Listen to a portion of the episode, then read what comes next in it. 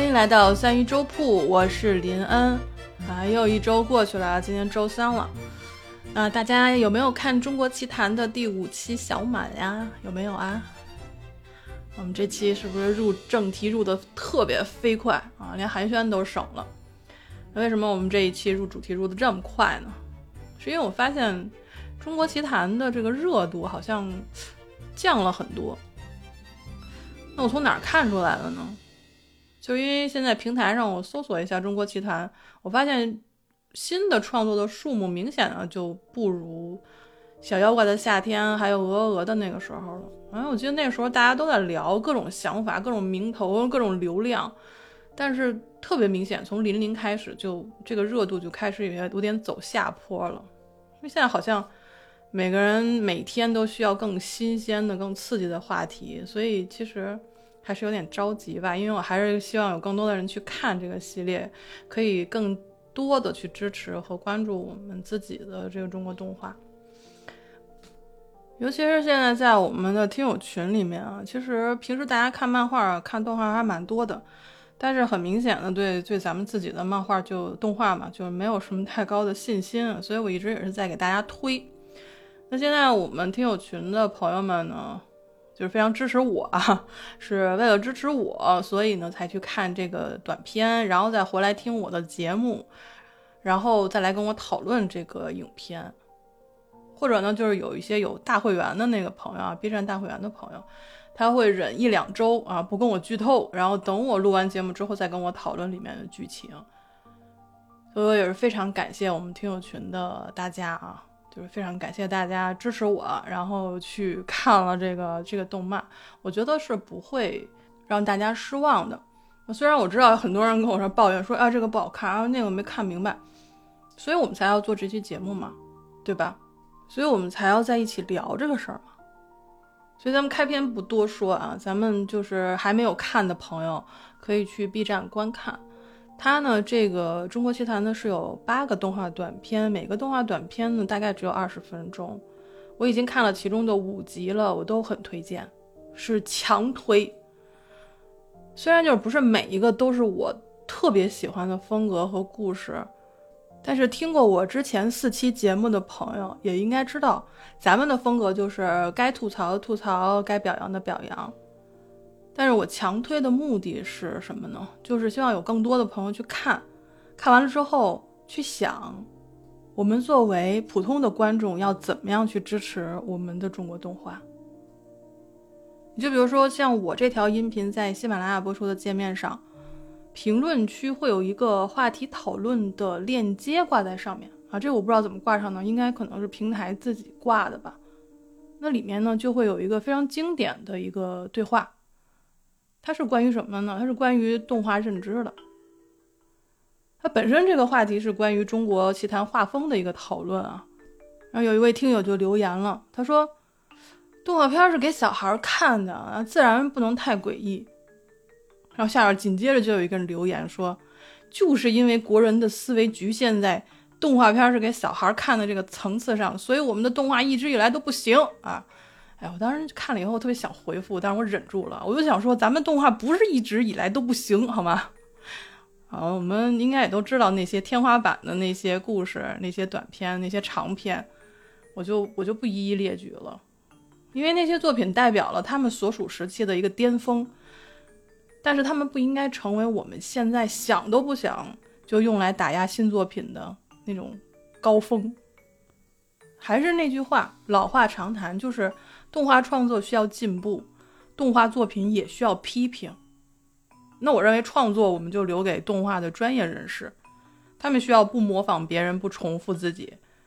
而批评就非常需要我们这些普通的观众了，对吧？我们自己也不能固步自封，你不能总是对过去进行赞美，然后对现实表达失望。这个好像似乎在每个时代都是一样的。我记得鲁迅先生曾经说过，他说。那时候的中国创作界啊，固然幼稚，批评界更幼稚，啊，不是举之上天，就是按之入地。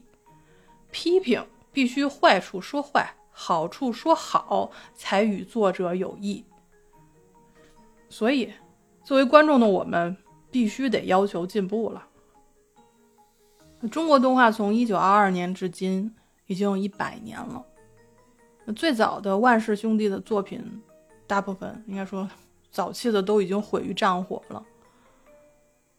现在一百年了啊，我不能总是去赞美失去的，然后放大不曾拥有的。我们应该去不断的期待中国的创作者的各种尝试。我们应该意识到自己的偏狭，也要允许自己更柔软、更包容，但也要要求自己更严苛。您想啊，就像以前的戏园子听戏，像什么叫好啊、喝个倒彩呀，这都是得看你懂不懂行，你不能瞎喊。然后到后来，古典音乐会场我们也会经常去听。然后你也应该知道，就是说这要等乐曲结束之后再鼓掌，中间不能瞎鼓，而且还要尽量的优雅，不然就容易露怯，对吧？然后再往后发展，就知道，哎，我们在音乐节听摇滚的时候，要知道是什么曲子打反拍儿，就这个大家都在学习。为什么到了动画这个地界上，咱就不讲究了呢？所以我就觉得，就是坏处说坏。好处说好啊，我们听鲁迅先生的。观众是中国动画最关键的一环，我们自己得要求进步，我们自己要加油了。那在节目开篇我说了点心里话啊，那现在我们就回到正题，今天我们来聊《中国奇谭》的第五集《小满》。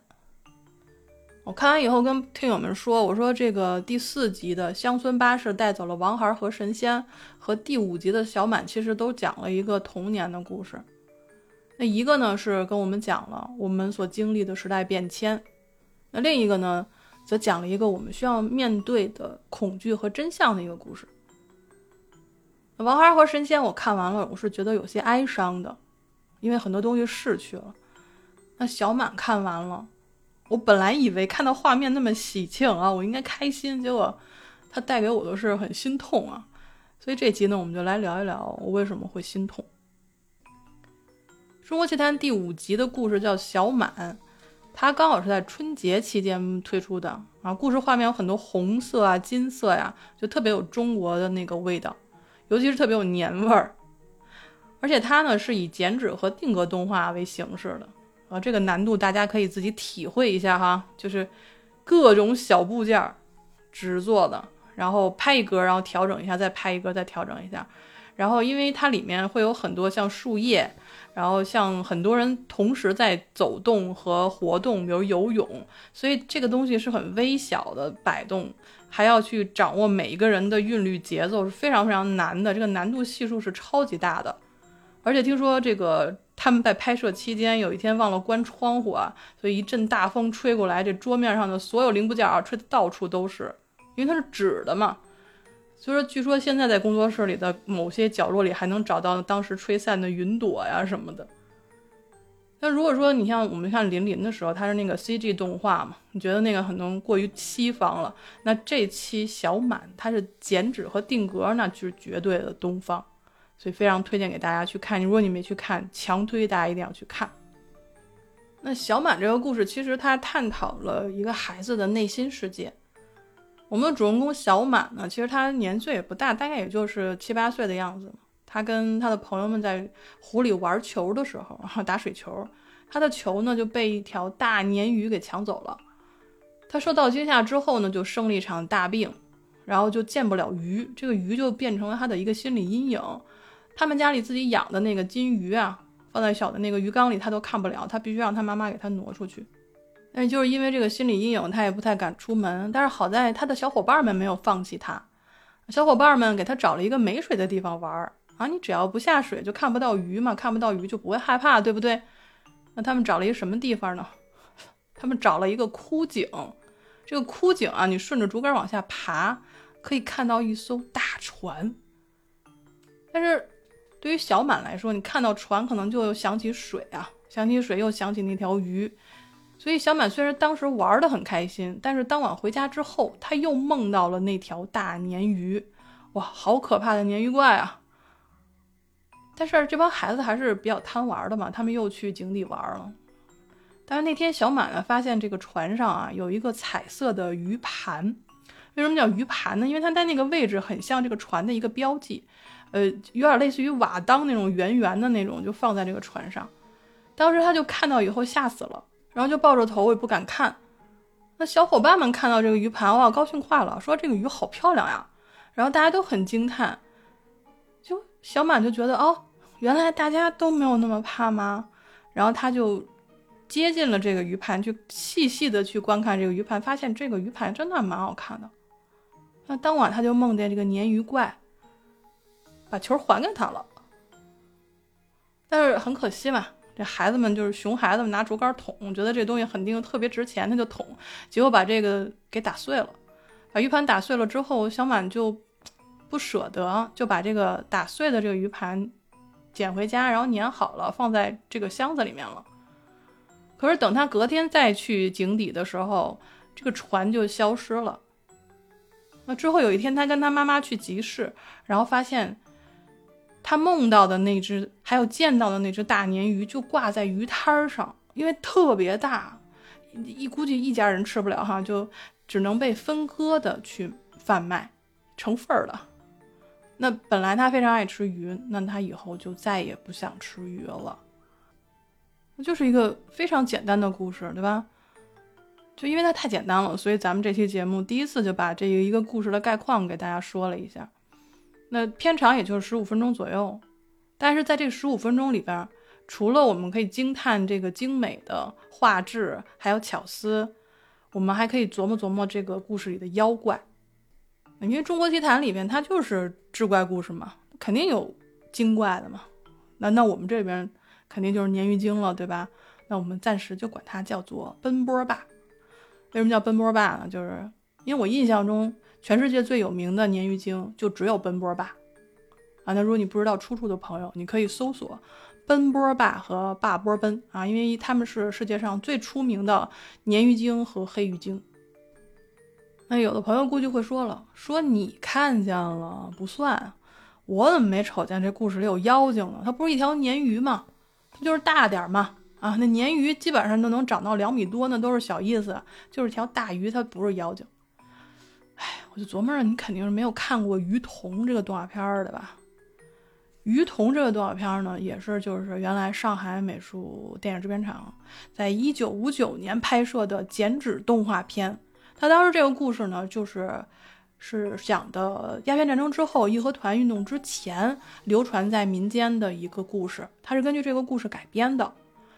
如果看过的这个朋友们啊，你肯定会知道啊，你这个老头儿啊，这个鱼盆是卧底，不是泥底，好吧？你听到这个杨教授这个台词，我希望大家有一种 DNA 动了的感觉。那那个故事是说什么呢？他是说鸦片战争过后，这西方入侵者控制了中国的各个港口啊，中国渔民被禁止出海去捕鱼。那有一个老渔夫迫于生计，所以他就深夜冒险出海去捕鱼了。结果呢？因为海上的风急浪高，老渔夫是一条鱼都没打着。这老人与海哈，但是呢，他网住了一个鱼盆儿。这个鱼盆里面呢，是会有一个栩栩如生的鱼童。就这个小孩拿着鱼竿，在一个莲花上面，他在钓鱼。那这个老渔民呢，就把鱼盆带回了家，放在桌上。没想到半夜的时候啊，这里边那个鱼童呢，他从鱼盆里跳出来了，小小个儿。就用这个鱼钩啊，在这个鱼盆里钓鱼，他钓出了好多珍珠。哎，结果第二天老渔夫一看，哟，这都哪儿来的呀？他是得有有口饭吃吧，所以他就把珍珠拿到集市上去卖。他就把这事儿跟别人说了，结果这个事儿就传到一个杨教士的耳朵里面了。那杨教士为了说，哎，我要把这个盆占为己有，怎么办？他就跟当地的这个地方官勾结。把渔夫给告上公堂了，说这个鱼盆是我们国家的，我带到这里的啊！你你这个老头，你要你不能占拿别人的东西，对吧？他就强迫这个渔夫一定要把这个鱼盆还给他。那渔夫，一气之下有骨气，直接把这鱼盆当众给摔碎了，就是我摔碎了我也不给你，就是这么有骨气。然后呢，这时候神奇的事情发生了，鱼盆虽然摔碎了，但是鱼童从鱼盆里跳出来了。变得跟真人的那个小孩差不多大小，然后他用他的鱼竿和鱼钩惩戒了这个杨教士和关老爷，就是这么样的一个故事。那我们回想一下我们之前中国奇谭的《鹅鹅鹅》，里边那个有一个瘸腿书生，他是致敬了《天书奇谭》。那我看小满的时候啊，我看到这个鱼盘的时候，就想起了鱼桶里边的鱼盆儿，有点绕，鱼盆、鱼盆、鱼盆、鱼桶啊。因为因为我国的志怪故事，像这种住在盆子里的、牌子里的啊，这个妖怪鬼魂其实是挺多的。所以在我看来啊，鱼童可以住在鱼盆里，那么我们的鲶鱼精奔波霸，它肯定是住在那个鱼盘里面的。那这个故事的导演们说呀，说小满呢是一个克服心理恐惧的故事。是的，因为我们从看这个这个短片开始，我们就从孩子害怕，然后到接受，它短片的内容都是一步一步铺陈的。但我觉得这个故事可能也不仅仅讲了面对恐惧这件事情。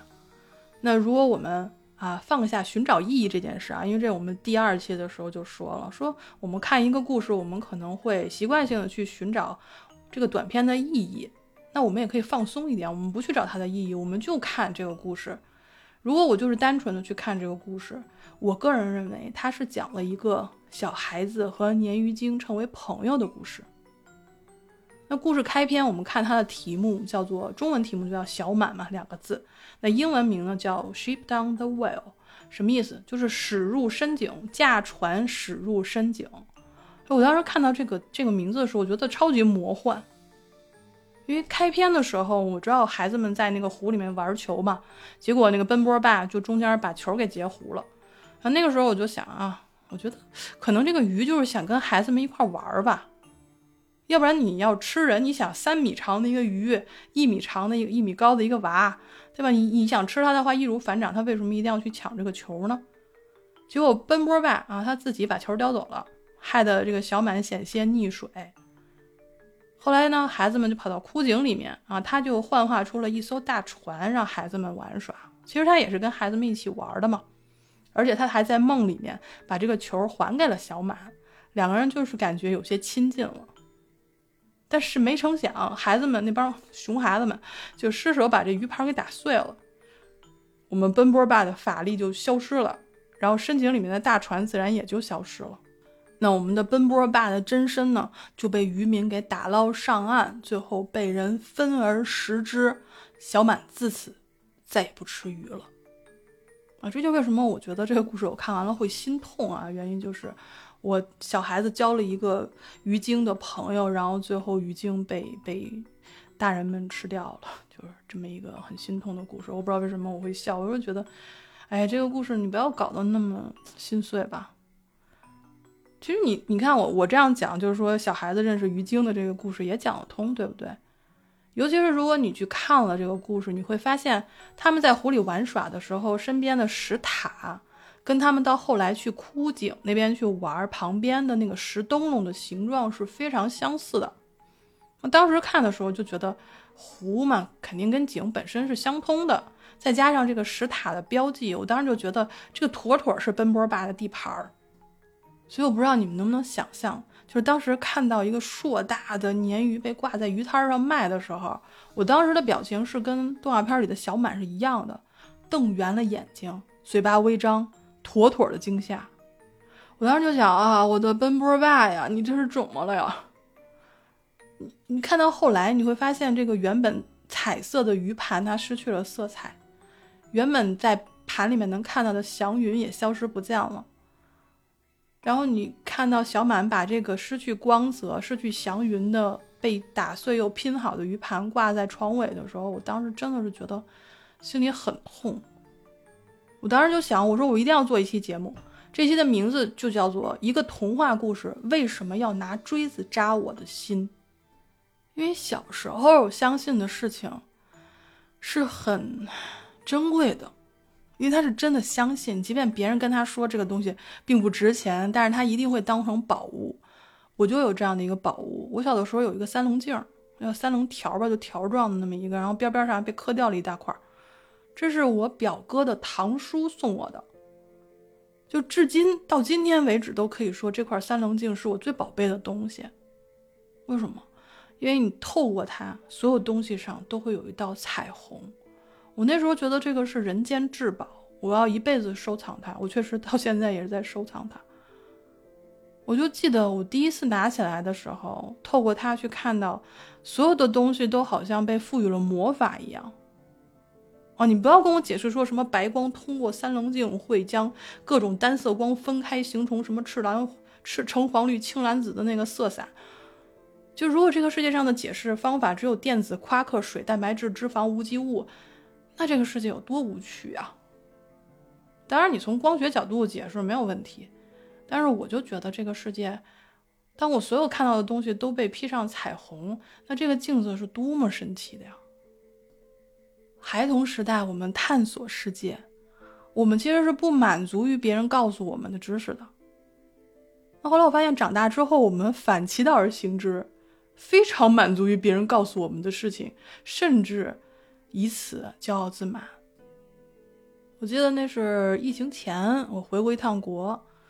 然后那时候跟上小学二年级的小侄女在那聊天那时候我们坐车里头，在路上正那开着呢。我们俩在后座聊天就聊什么呢？聊电线杆跟电线杆之间他们会不会聊天啊？他们能聊什么？还有这个路灯跟这个楼房外面的那个防护窗的栏杆会不会吵架？还有就是独眼的路灯会不会是这条街上的老大啊？我们对这些问题交换了意见。我那时候小侄女就问我，她说她从来没有想过这些，也没有人跟她聊这些。我说，因为很多人觉得这些事是没有用的，你聊这些是浪费时间的。所以很多大人呢，其实他是想聊的，但是呢，他不好意思，只能偷偷的想啊，不敢跟别人分享。就是我这样的。那其实现在跟二年级的学生聊这些，我当然也会觉得说，哎，他们会不会觉得我幼稚啊？但幸好啊，啊，我侄女觉得我讲这些故事还是挺有意思的，然后继续跟我聊了还挺久的，然后直到我表哥跟我说：“哎，你俩可真能聊呀！”啊，我就视之为这个一个这个阻止吧，就是别别老说这些乱七八糟的事儿，因为他们非常想让我教孩子们英文，觉得好像。嗯，跟我聊会儿天儿，可能就瞬间可能就会有了一个标准的英文口语，或者他们也希望我讲一些国外的见闻啊，让这些小孩子可以打开眼界，然后和思路。但我觉得，好奇心和想象力才是看一个人是否有趣的重中之重。我们其实曾经都是孩子，但是后来大部分的人都会忘记小的时候。我们脑海里创造出来的那个世界。长大意味着什么呢？长大就意味着我们的内心世界要接受长时间的被文化驯服。就像我上一期说的好奇心。那随着我们把模糊未明的这些东西学习成了理论知识，我们的好奇心就会渐渐的收缩。我们的想象力其实就开始趋同，但是有些人对于未知的探索，对于未知的恐惧，从未停止过，也绝不能停止。在这个故事里，成长的代价就像小满那样，他知道了自己的妖怪的朋友成了每天吃的鱼肉，每天玩耍的秘密的堡垒，最后也被大人用土石填平了。但是我相信，只要鱼盘还在，咱们就不能说奔波爸真的离开了。他或许是褪色了，或许不再像初见的时候那么神秘莫测，但是奔波爸成了我们的一部分，不可分割，也不会被忘记。当然，你看完短片一定会有跟我不一样的想法，我非常欢迎你来到直播间或者在评论区跟我留言和来聊一聊。还是那句话，我们在看动画片或者看故事的时候，寻找意义固然重要，但是故事本身对我们来说更重要。那如果说对于创作者来说是不要模仿别人，不要重复自己，那么作为一个观众，我们需要的就是认真看完，再来聊一聊。啊，当然，如果你觉得小满这个故事的画面很美，我也推荐你去了解一下《百子图》，了解一下《太液和风图》《五牛图》和《斗茶图》这些名画。中国动画的生命力不会微弱，因为我们可以从自己几千年的文化里面汲取养分，让这朵仅仅开了一百年的花更加艳丽多姿。感谢你收听到这里，下一期呢我们会接着聊中国奇谭。那这里是三一粥铺直播间里的故事，我是林恩，咱们下期再见。